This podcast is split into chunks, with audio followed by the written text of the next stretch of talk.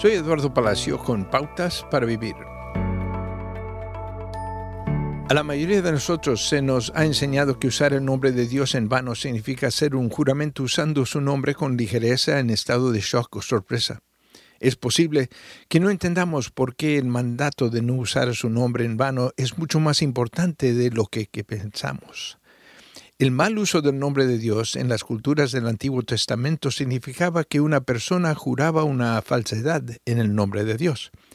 Pero profanar el nombre de Dios es mucho más amplio cuando se entiende cómo tergiversar a Dios a través de las acciones de nuestra vida. En el Antiguo Testamento existía la costumbre de inscribir el nombre de la persona en algo para reclamar propiedad, como todavía lo hacemos hoy.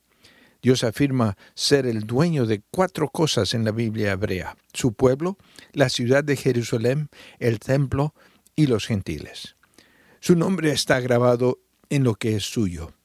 Entonces, si es un seguidor de Cristo, la Biblia dice que usted lleva su nombre y lo representa como un embajador.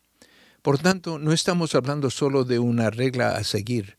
Pertenecer a Dios debe afectar cada aspecto de nuestras vidas. Cuando olvidamos esto y representamos mal a Dios a través de nuestras palabras, actitudes o acciones, lo hemos deshonrado.